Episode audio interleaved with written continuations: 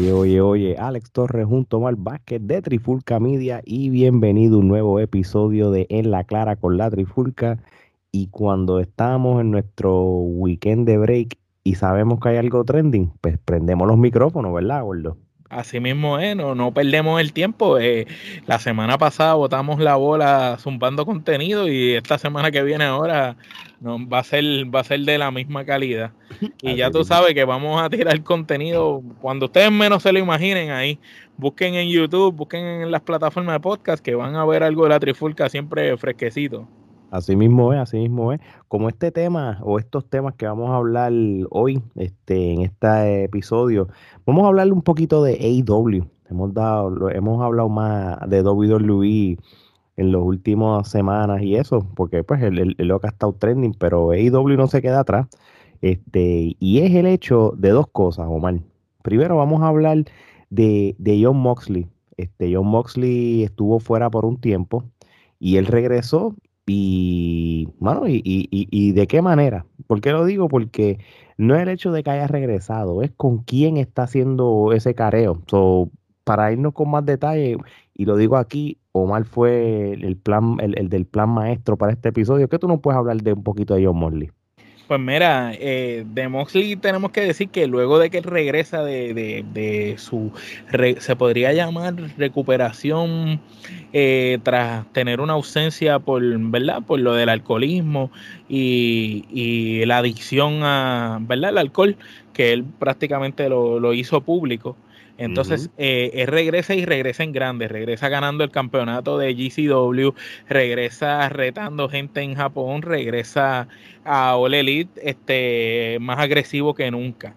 Pero el miércoles pasado, en el episodio más reciente de Dynamite, nos sorprendió este, el hecho de que Moxley no estaba peleando como este guapetón de barrio, hardcore, agresivo extremo que siempre pelea en todas las luchas no es que estaba abandonando su, su químico, su estilo. Es simplemente que estábamos viendo cosas de Moxley, de, de ese Moxley luchador que Moxley la gente se olvida porque quizás lo ven peleas extremas y se olvida que Moxley es un gran luchador. Recordemos la corrida que tuvo como campeón de los Estados Unidos cuando estaba en el Chill, eh, recién debutando en WWE. Tú sabes, Moxley tiene un talento increíble y él cuando quiere luchar, lucha bien y eso lo demostró este miércoles pasado. Dio una excelente lucha. No fue un squash como lo que nos tenía acostumbrados, que eran luchas cortas para él ganar y demostrar que era como que agresivo y aquí lo vimos luchando. Y entonces, cuando la lucha culmina, vemos ese careo porque Daniel Bryan sale también al cuadrilátero y, le habla una serie de cosas que vamos a entrar ya mismo en detalle. Pero a mí me parece que Moxley se está reencontrando y se dio cuenta que quizás el gimmick de el luchador extremo no puede estar todo el tiempo y ha tenido que recurrir a ese Moxley que estaba en el chill, que era luchador, uh -huh. y ese Moxley que veíamos en las independientes previo a entrar a lo que fue Florida Championship Wrestling NXT. Ese Moxley luchador que sabemos que da tremendas luchas y eso es lo que, lo que vimos y me, me gustó ver eso porque es algo que nosotros, Ale, hermano, en cuántos podcasts nosotros no fuimos vocales que, que Moxley necesitaba cambiar su estilo porque aún siendo campeón, no se veía dominante por el hecho que todas las luchas eran parecidas. Y, y, no solo eso, también tú tienes que entender de que yo creo que ya él está en un punto que si él va a estar activo en la GCW, pues tú puedes coger tu personalidad hardcore para GCW y lo mantienes allá porque ese es el, el lo fuerte de esa empresa. Ese es el gimmick de allá. Exacto. Entonces, pues en AEW, pues te vas por otro lado. Y yo creo que ya él se saturó demasiado en tantas luchas hardcore en, en AEW. Yo creo que, poco tiempo, ¿verdad? Fue sí, como que muy poco tiempo y mucha lucha extrema. Corrida, tú sabes. Es más, yo te digo más, después que él tuvo aquella lucha este, sin descalificación con Omega, yo hubiera ya de, dejado eso, pero él siguió y siguió. Anyway, ¿qué, ¿qué, es lo que va a pasar con John Morley en estos momentos? John Morley está pasando por unas situaciones bastante interesantes y a su favor, porque como habíamos dicho en las noticias de Trifulca Media, eh, New Japan anunció que Mosley va a estar en acción en el evento de Windy City Riot el 16 de abril en Illinois. Y, y, si van a las redes sociales de New Japan, ya entonces le están dando una promoción que él sale hablando en un video y qué sé yo. Este, y pues todavía no se sabe con quién va a luchar, pero esto es el mira de que eh, su regreso a New Japan va a estar. Si, si tú quieres estar en New Japan, tú tienes que tener una condición física y tú tienes que tener un estilo de lucha que no es el hardcore, porque eso no es lo que apela al 100% New Japan. Lo que lo, vimos en, Wrestle Kingdom, pues claro, pero eso no es la, regla ni la norma como tal. y quitando eso, pues AEW también está pasando por unos cambios interesantes de como habíamos hablado de, de una cantidad de luchadores que eh, Tónica no le va a renovar los contratos y y ahora mismo, si tú comparas 2019 con 2022, pues John Mosley ya no es que está solo en una liga, tiene una competencia brutal. Evidentemente tienes a los 100 Pong de la vida, a los Adam Cole, a Daniel, Daniel Bryan o Brian Danielson, como lo quieran llamar, que es el que ahora mismo... El pues, vaquero eh, también. Eh, ah, pues, ah, no, Hangman Page, por supuesto, pero por lo menos tienes una cantidad de luchadores que, que realmente él tiene que, que demostrar que él está en esa liga. Sí, hablando, nivel, que ese nivel. Estamos hablando de que literalmente tú tienes cuatro ex campeones de la WWE en John Moxley, CM Punk, Daniel Bryan y Chris Jericho. Casi nada, brother. Si tú, si tú lo ves desde ese punto de vista, es demente. Claro, eh, no, y no solo eso, si sigues mencionando personas de roster, este, tú sabes, tú tienes a, a este hombre, eh, Lance Archer, que fue, que ha tenido varios campeonatos en Japón y en Impact. Tienes a, a Brian Cage, que también ha tenido campeonatos, tienes a Adam Cole, tienes a... tienes a Omega, tienes a Pac, o sea que tú tienes una... Tienes a Pac, que es una figura estelar también, tienes a los mismos Lucha Brothers, este, tú sabes, tienes eh, a los John Box. Había Malakai Black, tú sabes, tú tienes una cantidad de luchadores estelares. Tienes estelares por un tuit de llave. So, si tú lo vienes a ver desde este punto de vista, en el 2019 con, cuando, él cuando él debutó en AEW, era, era, en esa categoría eran como dos o tres. Es más, ¿te, no, ¿te acuerdas? Eso lo hemos hablado. Pero ahora no. Ahora la gama es 10 luchadores que, que todos tienen un mismo propósito del Superstardom. Y, y Motley tiene que demostrar que realmente en, esa, en esta esa liga, y lo, lo digo porque sabemos que, que Moxley es un luchador altamente criticado en cierto sentido. pero si él lucha quitando el alcohol y lucha como él luchó en ese reinado del, campeonato de WWE que él tuvo, que tuvo esas riñas con, con AJ Styles, que estuvieron de lo más chévere, con el mismo Seth Rollins y todo. Hasta con el difunto este Brody Lee cuando era Luke Harper tuvieron buenas luchas. E, él te puede dar buenas luchas, tú sabes. Y te lo dice alguien quién es fan de él. Sé que es para, no, es que estoy ahora de no, no, yo lo digo porque yo soy realista, ¿entiendes? No me tiene que gustar para darle el crédito cuando realmente el crédito se lo merece. ¿Qué, te pareció el, el, careo de, ¿verdad? Lo que sucedió luego que él gana esa lucha, que la ganó bien trabajada y fue una tremenda lucha, y aparece Daniel Bryan eh, y empieza lo que puede ser o la creación de un ángulo entre Moxley versus eh, Brian Danielson o la futura creación de una facción que a mí, en lo personal, me llama más la atención la parte de que sea una facción porque el ángulo siempre se puede lograr después. Claro, lo que pasa, y, tienes que verlo de esta manera, los ángulos y, y, estas famosas historias que van a ser cíclicas mientras hayan empresas grandes de lucha libre, de, de hacer estos establos, si eso es el caso, ¿verdad? Yo viéndome un viaje, diciendo que, vea, nosotros venimos del, del norte este para invadir, de estilo... Los, NWO, los NWO. pues mira, mano, eso nunca, si lo haces bien elaborado, pues eso no, no va a hacer nada que, que, que, que aburra, tú sabes. Y, lo que él, y lo que dijo Brian, de que nosotros podemos reclutar a un Andy García, podemos reclutar a un fulano de tal. Entonces, él mencionó varios luchadores y él decía, porque aquí tú tienes a, eh, a Orange Cassidy con ese gimmick estúpido, tienes a un vaquero de campeón, tienes esto, y él dice, nosotros podemos rescatar el pro wrestling, tú sabes. Y de, de ese punto, sería interesante ver una facción así en, en All Elite de ellos. Sería como una versión moderna del NWO y sería interesante. ¿Sabes por qué es interesante? Y, te lo compro, porque a diferencia de quererlos ver luchar de nuevo, y, de hecho, ellos, ellos no están luchando desde WWE nada más, ellos están luchando desde jovencitos en las independientes. Este, no me acuerdo bien la, la, empresa, no sé si era HCO, una de ellas, pero busca, más, esto tú lo buscas en YouTube, escribe Daniel Bryan versus John Moxley y te van a salir peleas viejas en las indies cuando eran más flaquitos, más jovencitos.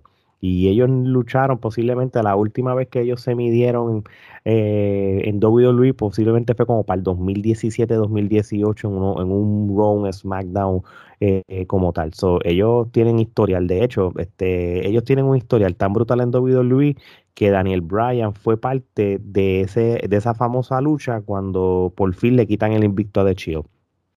Historias, historias tienen de más, historias tienen de más. So, no, me molesta verlos luchar porque son dos luchadores duros.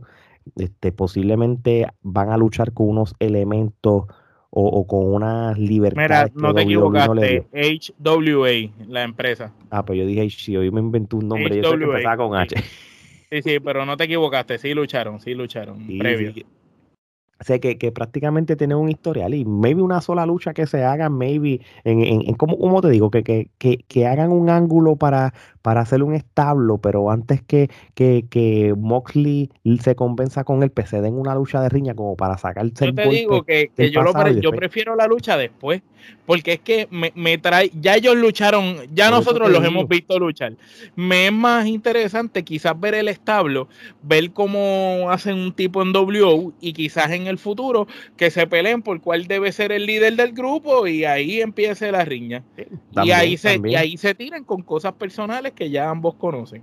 O, o, luchan primero para que se saquen el golpe o lo hacen para, estu para storyline. Pero, pero de que sí hay algo que, que sí estamos de acuerdo es que, que sería un establo súper diferente, pero a la misma vez nostálgico. Y, en ese sentido, pues yo... ¿Y qué, otra persona tú añadirías al grupo?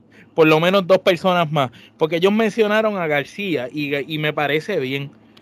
Es que Daniel García, loco, ese hombre está tan y tan y tan y tan caliente en la lucha libre, bro, de que todo el mundo lo quiere todo el mundo lo quiere filmar, todo el mundo lo quiere tener en sus eventos y todo. Sí, mano, sí. Daniel García, este, dale como, dale seis meses, va, a estar en, un tope. Todo el mundo lo quiere, tú sabes. Y, y, yo sé lo que ellos dicen. La razón que ellos hablan de un luchador como Daniel García es que no es un luchador gimmick, es él. Entonces, por eso es que Daniel Bryan pues hace la referencia que si Orange Cassidy con el personaje, que si aquel con el vaquero. So, sí, ese, ese tiene que ser el tipo de luchadores de que ellos dos son los veteranos y ellos vayan formando ese establo. Y de, y de hecho, tienen que hacer establos porque ya, si, si ven los programas, ya el Inner Circle, yo creo que ya eso ya mismo se va. Va, va, va, para romperse ya. Que lo tienen que hacer porque si no me aburre, ya Sammy Guevara no necesita a Jericho ahora mismo, hoy, te lo estoy diciendo. vamos a ser honestos. Jericho cumplió su propósito. Jericho cogió estos luchadores que eran buenos, pero no, pero no eran super talentos ni super estrellas. Los elevó, los convirtió super estrellas. Ya él ninguno los necesita. Bueno, menos Jack Hager, ese está de más, pero esos otros 20 pesos. Pero los demás, tú sabes, obviamente los este, Santana y Ortiz, yo creo que desde el principio nunca lo necesitó, pero les vino bien. Pero yo creo que aquí de todos, Sammy Guevara fue el mejor que se benefició y es el que se despuntó de todos ellos. Digo, no es que, porque él era el más nuevo, él era el más rookie. Y yo creo que ya no, ya Inner Circle cumplió su propósito. El, eh, es, verdad lo que tú dices. Este Guevara cogió la credibilidad que necesitaba y el respeto de la afición, de la gente que de verdad le gusta la lucha libre. Y, y eso ayuda, ayuda mucho al personaje de Guevara.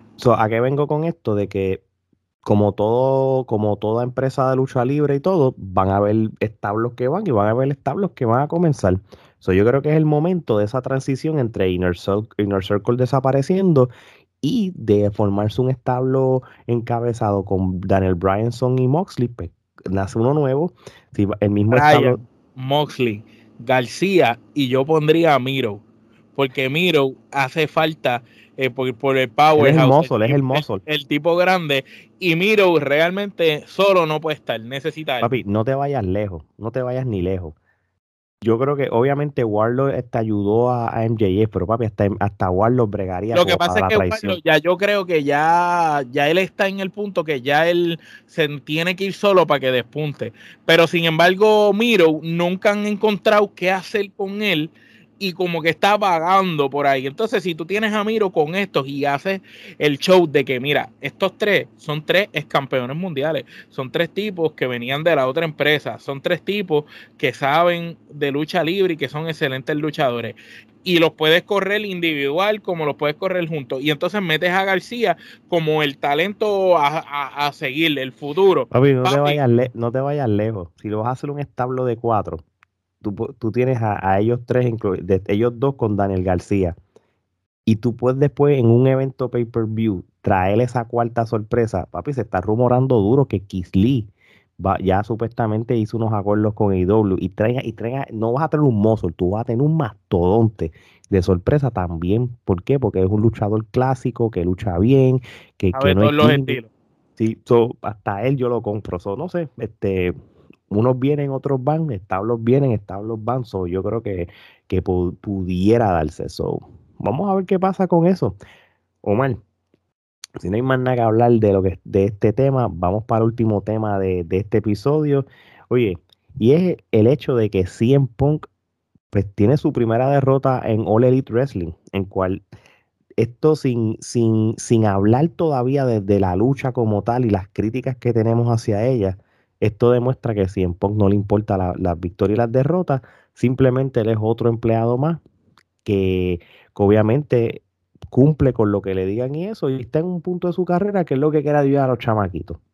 con ese pie forzado, pues vamos a hablar de esa lucha. ¿Qué fue lo que pasó este, esta semana en, en AEW Dynamite con Punk cuando luchó con NJF?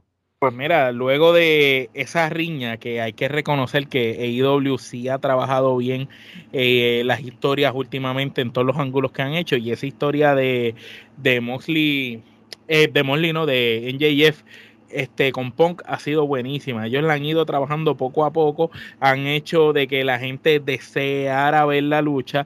Eh, primero en JF como que poniéndole obstáculos, trabas y personas en el medio, hasta que por fin tocó en JF.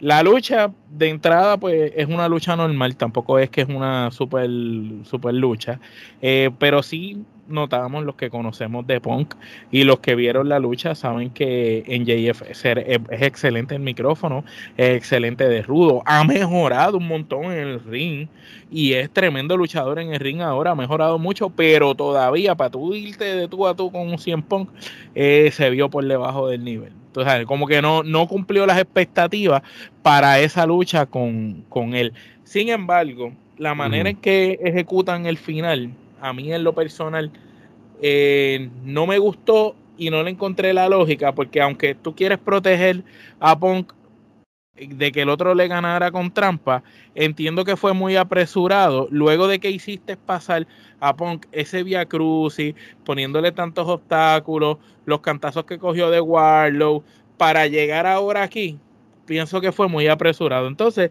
lo que estoy viendo que van a hacer con la historia es que cuando llegue el pay-per-view, eh, Warlow traiciona a NJF y gana a Punk. Y entonces lo estoy viendo así que se va a ver muy predecible.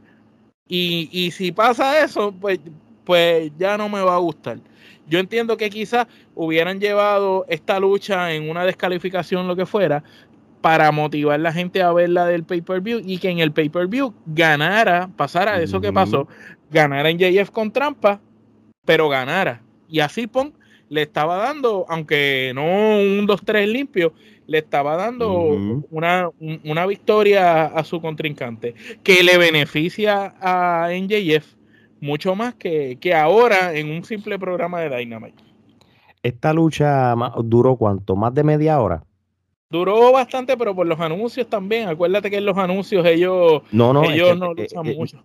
Bueno, no luchan mucho, pero está el picture and picture. Sí, sí, pero que en el picture and picture tú notas que le dicen sí, que están estamos como y eso. Y, hacen pero en cuestión de minutos, yo no, yo eso es lo que estoy buscando. Si la lucha como tal duró más de media hora. No creo que más de media hora, pero sí más de 20 minutos, ¿eh? 20 y pico. Por, ponle casi media hora. Porque pues a lo que yo, la, la, razón que yo te estaba preguntando esto es porque se yo viendo esa lucha, cada vez que pasaba el tiempo, cada vez que pasaba el tiempo y, cada, y, seguían los minutos, yo vi la, manera en que ya en Punk estaba sobrecargando al muchachito. Te lo digo porque NJF, este, y ya tú lo, lo dijiste ahora, en el micrófono indiscutiblemente está top. Es, bueno, es bueno en el micrófono. Excelente, excelente. Vamos a ¿qué, ¿Qué es lo que pasa con eso? Si tú eres excelente en el micrófono y todavía tú no estás al nivel de CM Punk y ciertos luchadores para en el in-ring performance, pues esta lucha, esto no era para que durara más de 10 minutos o más de 15 minutos.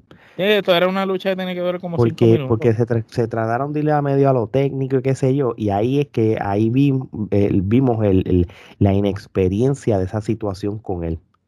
Y si en Poncas, cargándolo a él, hubo varios momentos que él por poco se lastima. Hubo una, huracanada que él se tiró que por poco se jode el cuello.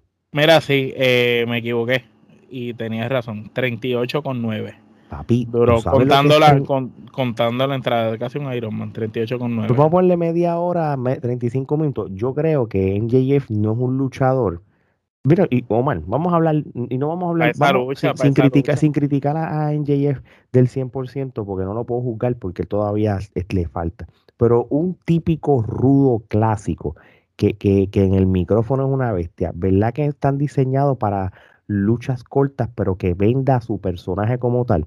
Luchas de 15 minutos máximo. porque, son, porque, porque, son luchas que tienen que tener el empezar con el luchador rudo dando la paliza, eh, luego el momento del técnico y después el rudo haciendo la trampa para ganar.